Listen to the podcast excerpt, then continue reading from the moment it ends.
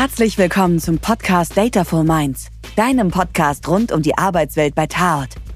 Hier bekommst du Insights zu unserer Gründungsgeschichte, der Strategie von Taort sowie Einblicke in unsere Arbeitswelt.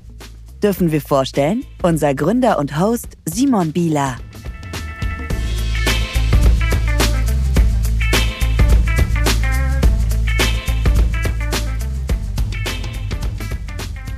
Hallo und herzlich willkommen zur allerersten Ausgabe unseres Podcasts Dataful Mind.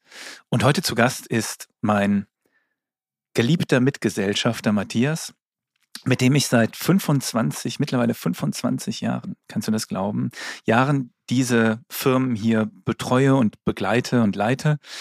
Ähm, und Wer könnte besser geeignet sein, um einen Blick ganz weit zurückzuwerfen, das wollen wir heute tun, Matthias, mit dir gemeinsam, auf die Anfänge unseres Unternehmerlebens. Herzlich willkommen. Danke, Simon. Ja, ähm, 25 Jahre ist das her, habe ich gerade schon gesagt. Ähm, wir versetzen uns mal zurück in die Zeit vor 25 Jahren, als wir die Schule noch besucht haben. Ich erinnere mich allerdings nicht mehr an unser allererstes Kennenlernen. Hast du da noch Erinnerungen? Ja, natürlich.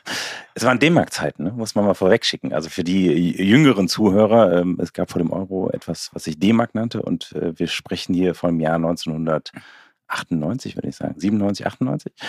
Ähm, du und ich, äh, wir waren an einem, an einem, Gymnasium hier in Köln, die Kreuzkasse, Gymnasium Kreuzkasse.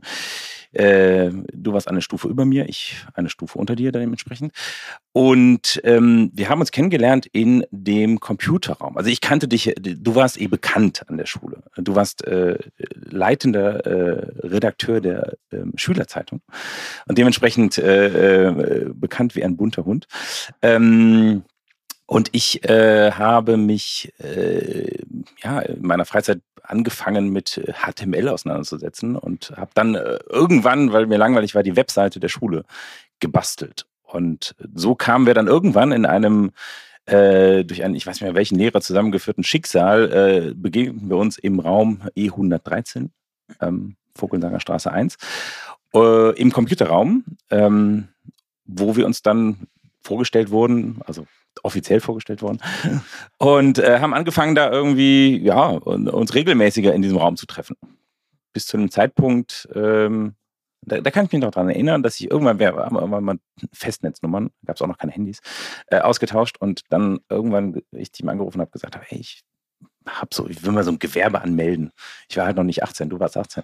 Ähm, und habe dich dann gefragt, ob wir das nicht gemeinsam machen wollen.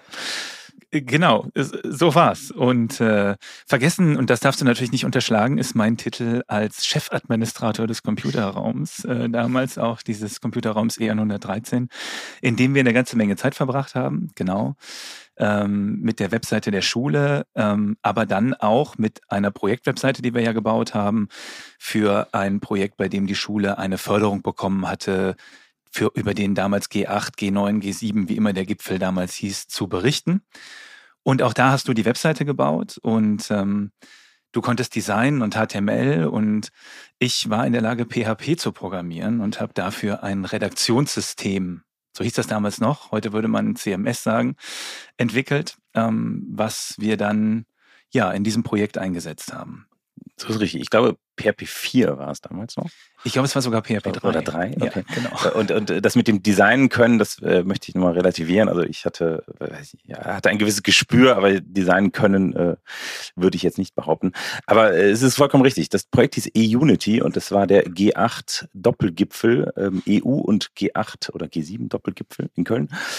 Ähm, Bill Clinton war in Köln und viele andere. Und äh, einige Schüler der Kreuzgasse durften von dort berichten, hatten Presseakkreditierung und wir sollten für dieses Event quasi ein, eine Plattform bauen, ein, ein CMS bauen, eine Webseite bauen. Ähm, hat sehr viel Medienaufmerksamkeit äh, mit sich gebracht. Ich glaube, äh, ob du auch dabei warst, aber wir waren sogar bei GigaTV und haben das mal im Fernsehen vorgestellt. Ja, ich glaube, da bist du tatsächlich äh, hingegangen. Ich erinnere mich daran. Als, als Pressesprecher. Genau, und dann erinnere ich mich, dass äh, eine Firma beteiligt war an diesem Projekt, die an diesem Gesamtkonstrukt der, des Redaktionssystems und der mhm. Webseite, weil das damals relativ neu war, Interesse geäußert hat für die Nutzung auch als Firma. Und ich weiß, dass man uns gefragt hat und gesagt hat, ja, wir wollen diese Software und diese ganze Lösung irgendwie gerne von euch kaufen. Dafür brauchten wir dann auch das Gewerbe.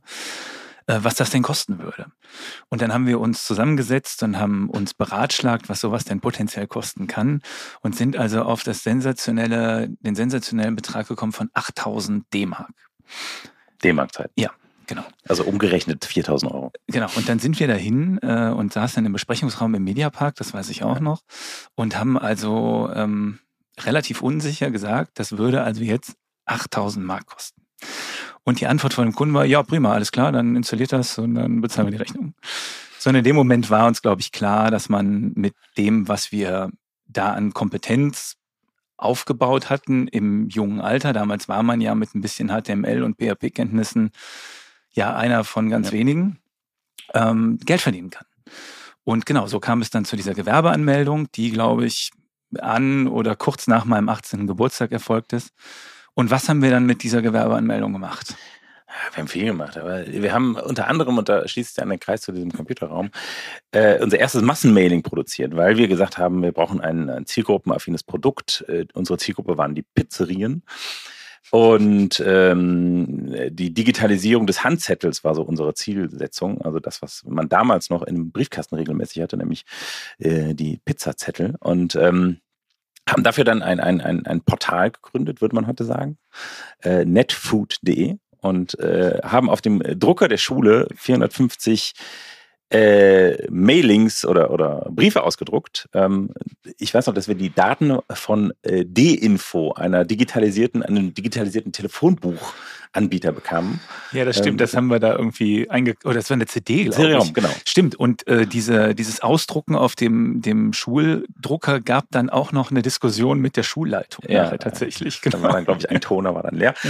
äh, daraufhin haben wir dann 450 Briefchen eingetütet, frankiert und äh, haben eine Resonanz, eine, eine wahnsinnige Resonanz. Ich glaube, drei Kunden haben wir gewonnen. Ich glaube auch, es war die, eine Pizzeria aus Bergneustadt. Pizza Pasta. Äh, nee, Pizza, Pizza, Pizza Pazza. Pizza Pazza, genau. genau. Ja, und äh, so, so stiegen wir dann ein. Wir hätten äh, das neue Lieferando werden können, wenn wir diesen Weg weiterverfolgt hätten. Haben wir aber nicht. Ähm, und sind dann, äh, ich glaube, der zweite Kunde war äh, ein Bekannter meiner Eltern, äh, Spindlerweine. Die, ah. Da haben wir dann für 300 Mark äh, eine Webseite gebaut. Da erinnere ich mich an das GIF auf der Startseite, ja. wo so eine Weinkiste war und wenn man mit der Maus drüber ja. ging, öffnete sich die Weinkiste. Also sensationell. Da habe ich noch vor einer, einer selbstgebastelten äh, Hohlkehle äh, aus einer Tischdecke fotografiert. Sehr gut. So, Nostalgie pur. Genau. Unsere Firma hieß damals dann auch äh, Netdienste, also deshalb auch Netfood. Ich erinnere mich auch an das mhm. T-Shirt, was wir da hatten, das mal haben drucken lassen. Und Genau, ähm, wir sind dann von diesem Computerraum, in dem wir das gegründet haben, umgezogen äh, zu mir in den Keller im Grunde genommen. Wir hatten da so einen kleinen Raum und dann waren wir, glaube ich, immer bei dir im Keller. Ja, es war so, so Shared Desk, ne, oder nee, wie, wie sagt man heute, Homeoffice. Also wir hatten so ein bisschen äh, ja, das war, aber ich glaube, es war wirklich nur ein ganz kurzer Übergang. Wir sind dann recht schnell, das war ja 99 dann, mhm. sind wir dann in die Kölner Südstadt gezogen. Genau, in die Isabellenstraße. Und dann habe ich, äh, wir haben ja gerade schon gesagt, ich war ein Jahr vor dir mit dem Abitur fertig, nämlich 1999, habe ich dann ähm, meinen Zivildienst machen müssen. Mhm um den wir dich äh, herumbringen mhm. konnten durch deine Unternehmertätigkeit. Ähm, aber ich habe das noch abgeleistet und in wir Teile. haben dann parallel in Teilen. Parallel haben wir äh, dann in der Isabellenstraße genau das Büro gehabt. Wie groß war denn dieses Büro? Erinnerst du dich daran? Äh, es waren drei Räume, aber die drei Räume waren geteilt auf, oder waren 50 Quadratmeter, glaube ich, in Summe. Also es waren wirklich drei sehr kleine Räume. Plus Flur und Kochecke. Und ja, also es war äh, klein, schmuckelig, nett. Wir wussten gar nicht, wohin mit dem, was wir mit drei Räumen machen wollten, weil wir hatten eigentlich nur einen, einen Raum, wo wir dann unsere zwei äh, Desktop-PCs und Röhrenmonitore hatten. Und äh, ich kann mich noch äh, an, an, an die Erstausstattung dieses Büros erinnern, die wir aus einer Insolvenzmasse gekauft haben, irgendwo im Gewerbegebiet Godorf, glaube ich. Ähm, wo wir mit dem Auto deines Vaters und dem Anhänger deines Onkels hingefahren sind zwei Schreibtische, zwei Schränke eingepackt haben aus dieser Insolvenzmasse, sie mit Netzwerkkabeln zusammengebunden und dann über den Militärring wieder zurück. Ähm, ich glaube, wir haben echt Glück gehabt, dass wir nicht von der Polizei angehalten wurden. Ja, das, äh, das ist manches Mal dann, als wir dann auch zu Ikea nachher gefahren sind und so, der Fall gewesen, ja. in der Tat. Und dann wurde es aber ja langsam ein bisschen ernster auch tatsächlich. Ja. Und wir haben ähm, dann ja auch erste Verpflichtungen, sind wir ja auch eingegangen mit dem Büro, aber auch mit Mitarbeitern, die wir dann engagiert haben. Und erinnerst du dich denn noch an so unseren ersten also jetzt mal abgesehen von Spindlerweine, ähm, an unseren ersten größeren Kunden?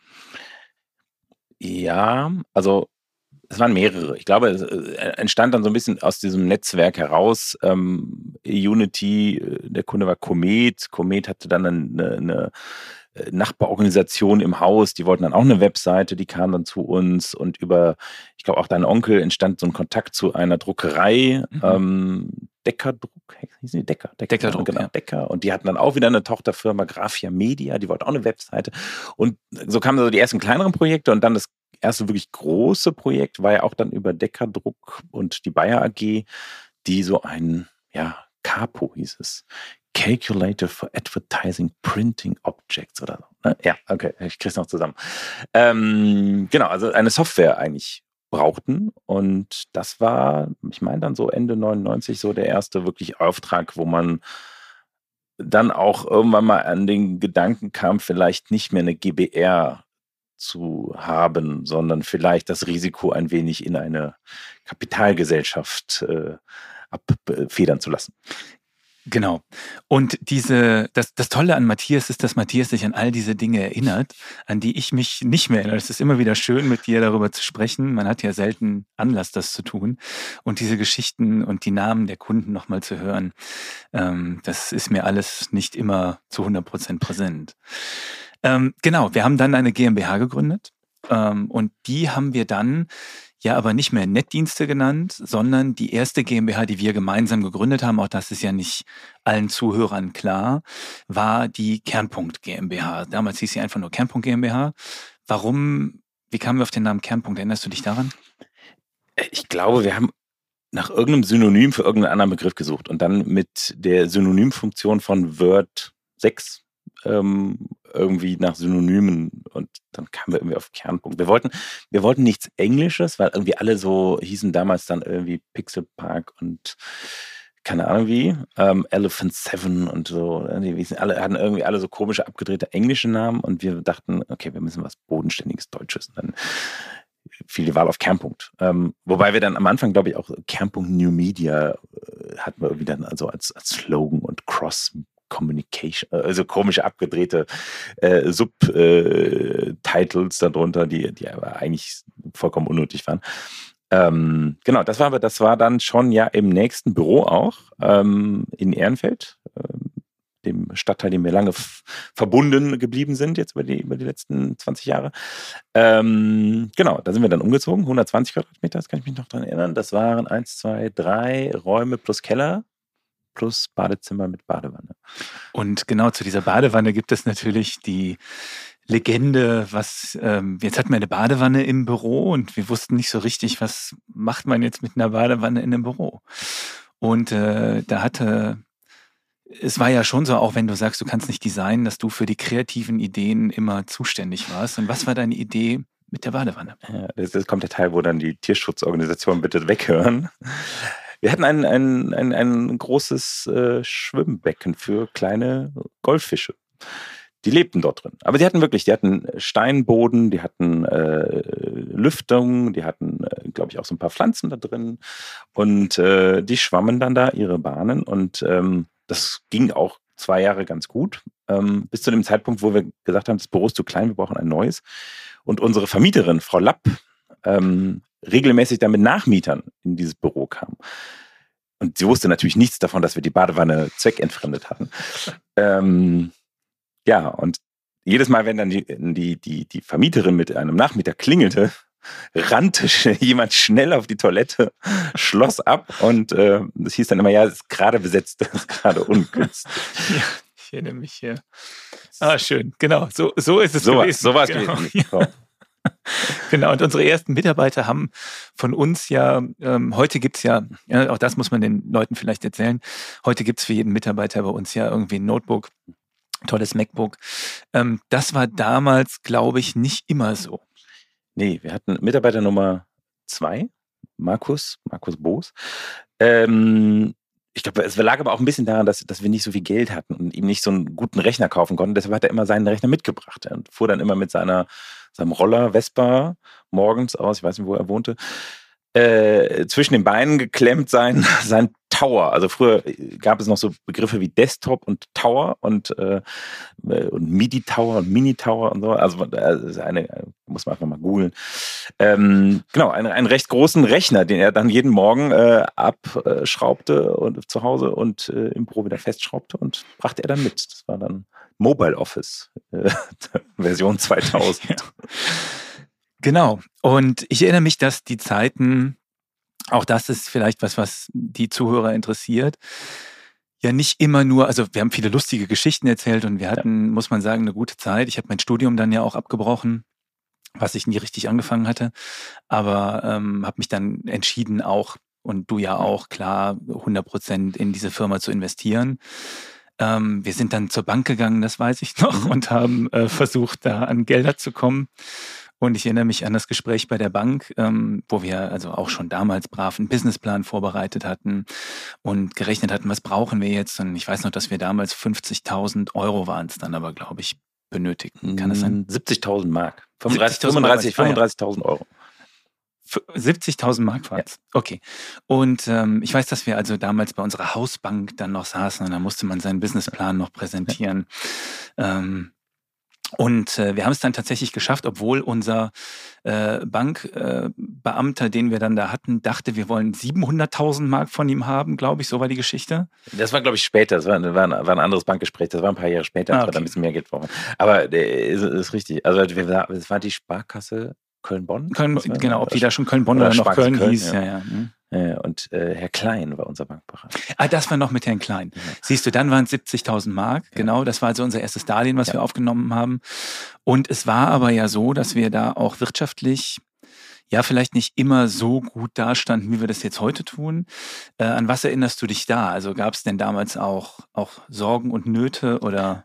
Ja, ich habe so verschiedene Erinnerungen. Eine war unser erster Jahresabschluss, ähm, weil wir natürlich auch nicht die gelernten Buchhalter waren. Und äh, der fand dann statt an einem großen Ikea-Tisch, wo wir drei Schuhkartons Belege auf diesen Tisch kippten und anfingen zu sortieren und, und, schauten, was wir denn wie, wo ausgegeben hatten, um mal irgendwie den ersten Jahresabschluss zum, zu erstellen. Ähm, ja, und das gab es natürlich dann in den, in den Folgejahren, als dann irgendwie das Unternehmen wuchs und wir äh, natürlich Aufträge, größere Aufträge bekamen, die vorfinanzieren mussten. Immer wieder ähm, auch, auch viele Situationen, wo quasi die Liquidität äh, eng war, ne? wo es dann halt irgendwie äh, wir so ein bisschen von der, von der Hand in den Mund gelebt haben, ähm, wo wir immer wieder gerechnet haben. Und ähm, ja, das, das Thema eignet sich übrigens sehr gut, um eine Brücke zu bauen Richtung VCFO, weil äh, das war ähm, Simon war dann immer derjenige, der jeden, jede Woche mit einem neuen Blatt und handschriftlich äh, kleinen Notizen daherkam und wieder eine kurzfristige Liquiditätsplanung angestellt hatte. Und irgendwann hast du gesagt, ich habe keinen Bock mehr, das mit, mit, mit Papier und mit, auch nicht mit Excel zu machen und wir bauen jetzt eine Software, den virtuellen CFO. Ähm, und genau, das war dann so, ich glaube, so 2005, würde ich sagen, so gefühlt irgendwo angefangen. Und vielleicht ist auch eine schöne, schöne Brücke dann zu diesem ganzen Datenthema, weil das war so das erste Mal, dass wir uns mit Finanzplanungstools und so weiter auseinandergesetzt haben.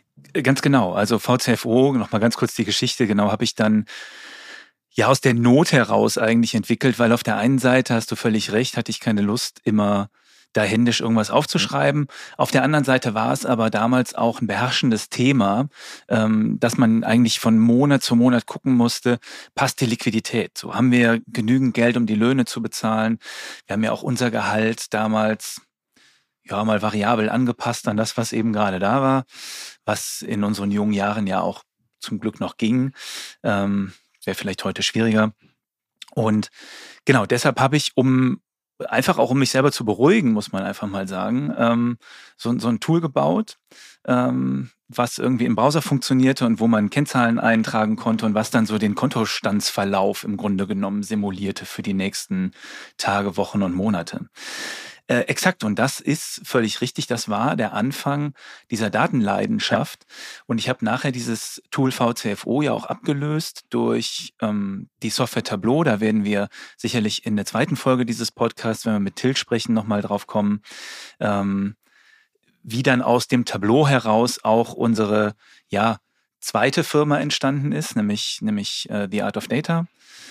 Aber naja, jetzt wo ich zweite Firma sage, das ist ja gar nicht die zweite Firma Taut, sondern es gab dazwischen ja noch ein paar andere Babys, die wir auf die Welt äh, geholfen haben. Was war das denn? Erinnerst du dich da noch an die eine oder andere Geschichte? Es gibt, es gibt ja, es gibt mehrere. Ähm, also aus diesem ja, CMS würde ich es damals noch nicht sagen, aber aus dieser Software, die wir ursprünglich mal entwickelt haben, da haben wir dann auch dann ein zweites Produkt entwickelt, das hieß dann Linebreak. Das war so das erste wirkliche Produkt, was wir auf den Markt gebracht haben, 2000, 2001 in dem Dreh. Das haben wir da wirklich für 2990 Mark äh, bepriesen und verkauft und auch, auch recht häufig verkauft. Ähm, waren auch so der Türöffner dann, um so Kunden wie eine, eine Weiland äh, oder eine Polizei NRW oder ähm, auch eine Stadt Offenbach zum Beispiel als, als Kunden zu gewinnen. Ähm, und dieses Produkt äh, hat dann irgendwann ein Rebranding erfahren und hieß dann Step One. Und Step One war dann die zweite Firma, die wir quasi ausgegründet haben, das erste Mal eine, eine, eine Ausgründung gewagt haben. Ähm, und haben dann versucht, quasi mit, mit eigenem Label und eigener Marke und eigenem Team dieses Produkt äh, voranzutreiben, zu entwickeln. Hätte funktionieren können, wenn damals nicht dieses Typo 3 auf den Markt kam, was dann plötzlich umsonst wer auch immer so eine Idee macht, ähm, umsonst verfügbar war und uns quasi diesen Markt so ein bisschen kannibalisiert hat.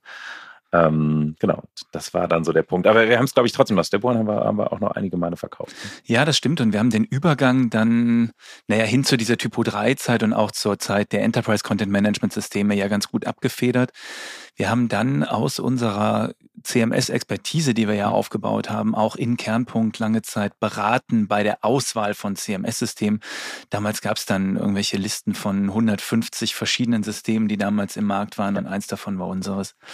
Und wir haben dann da eine ganze Weile ja mit der Beratung auch noch ganz gut tatsächlich verdient. Genau, das ist das eine Baby, was wir hatten, was mittlerweile nicht mehr existiert. Dann hatten wir dazwischen noch, ähm, weil wir mit der gastronomischen Versorgung in Ehrenfeld zum damaligen Zeitpunkt nicht ganz zufrieden waren, haben wir uns entschieden, eine Salatbar aufzumachen. Ja, die haben wir auch gemacht. Es gab vorher noch Xint. Ja, das stimmt. Aber das, das ist vielleicht äh, was für eine eigene podcast -Folge. Ja, da müssen wir den, den Jan nochmal dazu holen und ja. irgendwie über. Da haben wir unser erstes Startup versucht. Das genau. War, genau. Aber dann äh, kommen wir zu Salat, Brot, Schokolade. Ähm, das war, genau, das war äh, aus dem Hunger nach gesunder Ernährung getrieben und dem Mangel, also äh, man muss dazu ausholen, es gab eine sehr gute Pommesbude mit äh, sehr leckerer Currywurst, aber äh, fünf Tage die Woche ist das echt nicht auszuhalten. Ähm, und dann haben wir gesagt, wir machen eine Salatbar. Und ähm, natürlich digital gedacht, so mit Online-Bestellung und PayPal-Bezahlung und so weiter. Ähm, ja, dann haben wir irgendwie ein altes Kiosk übernommen, ähm, wo noch Glühweinflaschen mit D-Mark-Preisen im Regal standen, haben das leergeräumt, ähm, renoviert, gestrichen, mit Theke bebauen lassen und sind in die Gastronomie eingestiegen. Genau, da haben wir uns gedacht, naja, wir sind Unternehmer und ähm, naja, da können wir selbstverständlich auch Gastronomie, wenn wir Digitalisierung können. Das hat sich dann herausgestellt, dass das nicht ganz so erfolgreich war, aber wir haben es zwei Jahre lang, glaube ich, betrieben ja. und äh, haben es dann aber tatsächlich naja, uns wieder fokussiert auf das, was wir hier machen, weil dann doch wirtschaftlich das hier am Ende erfolgreicher war als unsere Salatbar. Ja, ich glaube, wir sind nie über einen dreistelligen Tagesumsatz hinausgekommen. Ich glaube auch. Ja. Genau. So, und ähm, ja, dann kam die Gründung von Taut äh, natürlich dann irgendwann vor fünf Jahren wahrscheinlich fünf, ungefähr, ja, so, ja. fünf, sechs Jahren. Das, wie gesagt, werden wir dann mit Till in Folge zwei behandeln. Ähm, und naja, das, was wir hier tun, wurde immer professioneller. Und wir haben dann aber an irgendeinem Punkt mal gesagt, naja, wir wollen uns hier operativ ein Stück zurückziehen ähm, und wollen uns mehr auf die unternehmerischen Teil unserer Tätigkeit und den strategischen Teil unserer Tätigkeit fokussieren. Wie kam es zu der Entscheidung? Erinnerst du dich daran? War das eine bewusste Entscheidung, die wir getroffen haben? Hm, ja, ja, ich glaube nicht so richtig. Also es gab zwei, zwei, oder zwei Trends da, äh, oder zwei Auswirkungen.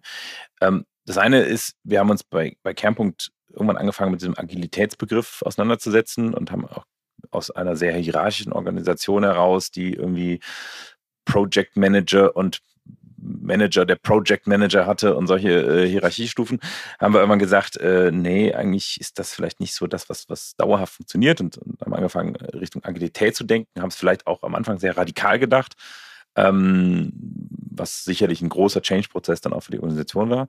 Das war der eine Punkt. Ähm, und der andere Punkt war, ah, es waren, glaube ich, dann so 15, 16, 17 Jahre äh, Kernpunkt bei mir und ähm, auch so der Gedanke, ich will nochmal irgendwie was anderes machen. Ähm, auch ein Stück weit getrieben durch dieses immer für Kunden arbeiten, heißt auch immer irgendwie Kompromisse einzugehen. Ich wollte mal einfach wirklich auch selber für, für das Produkt verantwortlich sein, was dabei rauskommt. Ähm, was bei mir so der, der, der Punkt war, zu sagen, ich will auch nochmal was Neues, ein Startup irgendwie hochziehen. Ähm, das war 2017, glaube ich, 2017, 16, 17 in den Dreh. Mhm. Da habe ich dann ja Durst, äh, oder wir haben es gemeinsam gegründet, ich habe es dann maßgeblich verantwortet. Ähm, wäre aber sicherlich auch nochmal was für eine eigene Folge. Gibt es viele, gibt's viele Anekdoten, die man dazu nochmal berichten kann. Genau, aber äh, wichtig, glaube ich, dabei ist, wir haben uns so ein Stück zurückgezogen, genau. eben um eigene Projekte, wie zum Beispiel das Durchsprojekt, ja. dann auch ähm, zu verfolgen. Und ähm, ja, so ist es ja auch noch heute. Wir sind in den Unternehmen präsent. Aber es gibt jetzt diese Holdingstruktur mit der E113. Ähm, wie ist denn da unsere Aufgabenteilung momentan? Vielleicht kannst du das nochmal kurz ein bisschen erklären. Ja. Genau, wir haben, wir haben eigentlich mit dem Punkt dann, äh, als wir angefangen haben, uns um neue Themen zu kümmern, auch gesagt, wir brauchen Geschäftsführer. Also wir brauchen jemanden, der neben uns auch für den Tagesbetrieb dieser Firmen verantwortlich ist. Das sind jetzt bei Kernpunkt Jan und Olli.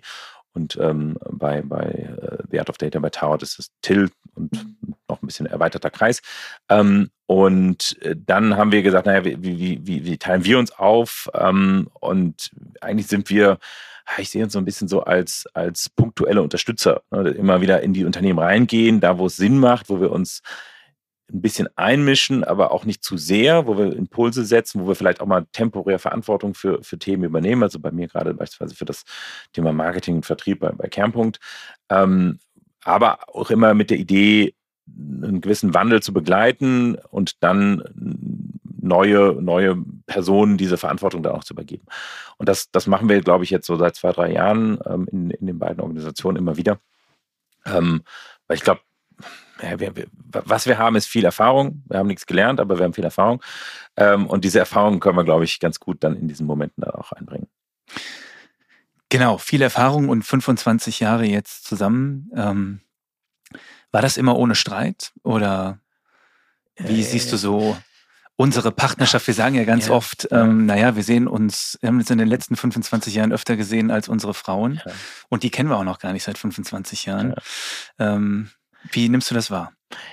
Ähm, ja, also äh, ohne Streit, ich, ich würde sagen, kaum Streit. Also wir haben uns, wir haben uns auseinandergesetzt, wir haben uns auch häufig, wir haben auch diskutiert und ähm, wir haben uns auch ähm, Meinungen häufig gesagt und, und, und auch irgendwie auch Kritik gegen, gegeneinander oder gegenüber geäußert, aber es war nie, also ich habe es nie zumindest als, als Punkt empfunden, wo wir uns gestritten haben. In der Sinn, also Streitgespräch ist ja auch eine Auseinandersetzung, aber in, im Sinne einer, wir schreien uns an und äh, verpiss dich du, äh, ähm, sondern ähm, wir haben uns, glaube ich, immer ganz gut, sehr gut ergänzt von Beginn an, von, von, vom, sowohl vom Temperament, ähm, auch wenn sich das, glaube ich, bei dir so oder wahrscheinlich bei uns beiden über die letzten 20 Jahre auch ein bisschen gewandelt hat.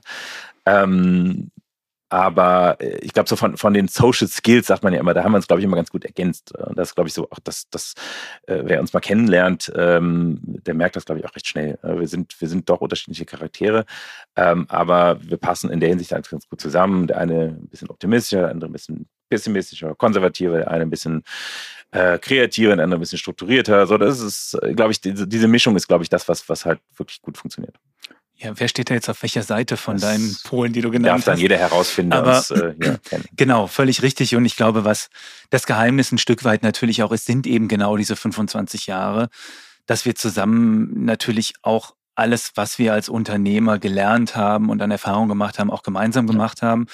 Und dadurch handeln wir und denken wir vermutlich auch an vielen Stellen, auch trotz der unterschiedlichen Charaktereigenschaften oft ähnlich und kommen ja da, glaube ich, sehr, sehr gut miteinander klar, was ja nicht selbstverständlich ist, muss man sagen, muss man ja. mal sagen, wenn man sich so Gesellschafterpaare ja. oder Konstellationen in der Wirtschaft anguckt.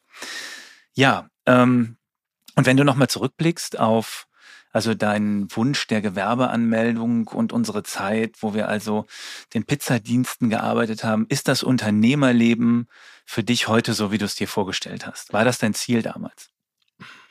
Also ich hatte immer dieses Ziel, so eine Agentur zu gründen. Ich fand eine Agentur fand ich immer cool. also ich habe irgendwie ein, zwei Praktika gemacht in Agenturen. Ich fand das immer cool, weil es halt einfach so Menschen, die zusammenarbeiten in, in, einem, in, einer, in einer coolen Atmosphäre und so. Das, das ist, glaube ich, das absolut und das macht mir immer noch Spaß und ich, deshalb gehe ich auch immer noch gerne zur Arbeit und gehe auch immer gerne ins Büro, weil ich halt einfach auch ähm, Menschen um mich herum habe, die, mit denen ich zusammenarbeiten möchte, mit denen ich mich austausche, mit denen ich diskutieren kann, ähm, ohne jetzt groß Hierarchien und Delegieren von Aufgaben und so weiter. Also deshalb in dem Part des Unternehmertums absolut und das äh, macht mir immer noch auch sehr viel Spaß, nicht nur irgendwie über Excel-Tabellen zu hängen und Unternehmen zu steuern und irgendwie äh, Businesspläne zu schreiben, sondern halt wirklich auch, auch mit anzupacken und mit, mit äh, Dinge mit zu bewegen. Ähm, und das andere ist, es ist natürlich jetzt eine, eine sehr dankbare ähm, unternehmerische Situation mit, mit den Firmen, die wir haben, wo wir einfach, sag mal, viel, viel einfacher oder viel, viel, viel flexibler, viel freier handeln und agieren können, als das vor, vor 20 Jahren der Fall war. Ne? Also wir können Entscheidungen treffen, wir können Risiken eingehen, wir können ähm, Wachstumsstrategien entwickeln, die, die Spaß machen und die natürlich oft dann deutlich mehr noch operativ, äh, deutlich mehr noch, noch wirklich unternehmerisch sind als rein dieses Geschäftsführen Tagesgeschäft äh, organisieren und, und gucken, ob Kunde X seine Rechnung nach dritter Mahnung jetzt endlich bezahlt hat oder nicht. Genau, also das kann ich absolut bestätigen. Ähm, du hast das gerade schon gesagt. Ich glaube, wir beide haben Spaß daran, weiter hierher zu kommen und weiter hiermit anzupacken ja. und weiter einfach ja die Unternehmen zu begleiten und zu entwickeln. Und vielleicht zum Abschluss wagen wir einen kleinen Blick nach vorne. Du hast gerade schon gesagt, Wachstum ist das was, was in unserer DNA liegt? Willst du das weiter oder soll alles so bleiben, wie es ist? Nein, also so bleiben, wie es ist. Äh, natürlich sollen gewisse Dinge bleiben, wie es ist. Und ich glaube, das, das, da tun wir auch viel für, dass, dass äh, so das, die, die Philosophie und die Kultur äh, auch bei einem Wachstum sich nicht grundsätzlich ändern, wird, werden sich immer wieder anpassen und ändern. Und, und je größer wir werden, desto ähm, ja, wird auch eine andere Unternehmenskultur entstehen. Ähm, aber Wachstum ist aus meiner Sicht etwas, was, was Spaß macht, ähm, weil es letztendlich auch so ein bisschen Beweis des, des, des richtigen Weges ist. So, ähm, weil wir machen People-Business und wir können nur dann wachsen, wenn wir, wenn wir Leute gewinnen, wenn wir Menschen davon überzeugt bekommen, dass sie hier Spaß ähm, oder einen tollen Job machen können und dass sie das halt auch länger als, was ich, drei Monate machen können. Ähm, nur dann können wir wachsen. Ähm, und deshalb ist für mich Wachstum auch einfach so eine, untermauert einfach, dass, dass wir auf dem richtigen Weg sind. So, dass wir nicht wachsen, weil wir irgendwie unbedingt jetzt Umsatz, Umsatz, Umsatz steigern wollen, sondern das Konzept dahinter, das Konzept hinter den Firmen funktioniert, die Idee funktioniert, die Philosophie funktioniert und dann entsteht Wachstum. Genau, und das Wachstum soll ja, glaube ich, entstehen in den vorhandenen Firmen, aber vielleicht kommt uns ja auch noch die ein oder andere neue Idee, die wir verwirklichen wollen. Immer wieder. Da sehen wir mal, was passieren wird. Ich fand es sehr spannend, mit dir einen kleinen Rückblick zu wagen und ich fand es auch sehr unterhaltsam. Obwohl ich diese Geschichten zum großen Teil alle schon sehr oft gehört habe, höre ich sie immer wieder gerne, ähm, weil sie natürlich auch mit vielen Emotionen verbunden sind, die wir in dieser Zeit auch erlebt haben, positive sowie negative Emotionen. Und deshalb bedanke ich mich, dass du heute unser Gast warst. Sehr gerne. Und ähm, ja, bedanke mich fürs Zuhören bei den Zuhörern und hoffe, dass euch die Folge gefallen hat und ihr auch die nächste Folge hören werdet. Bis bald.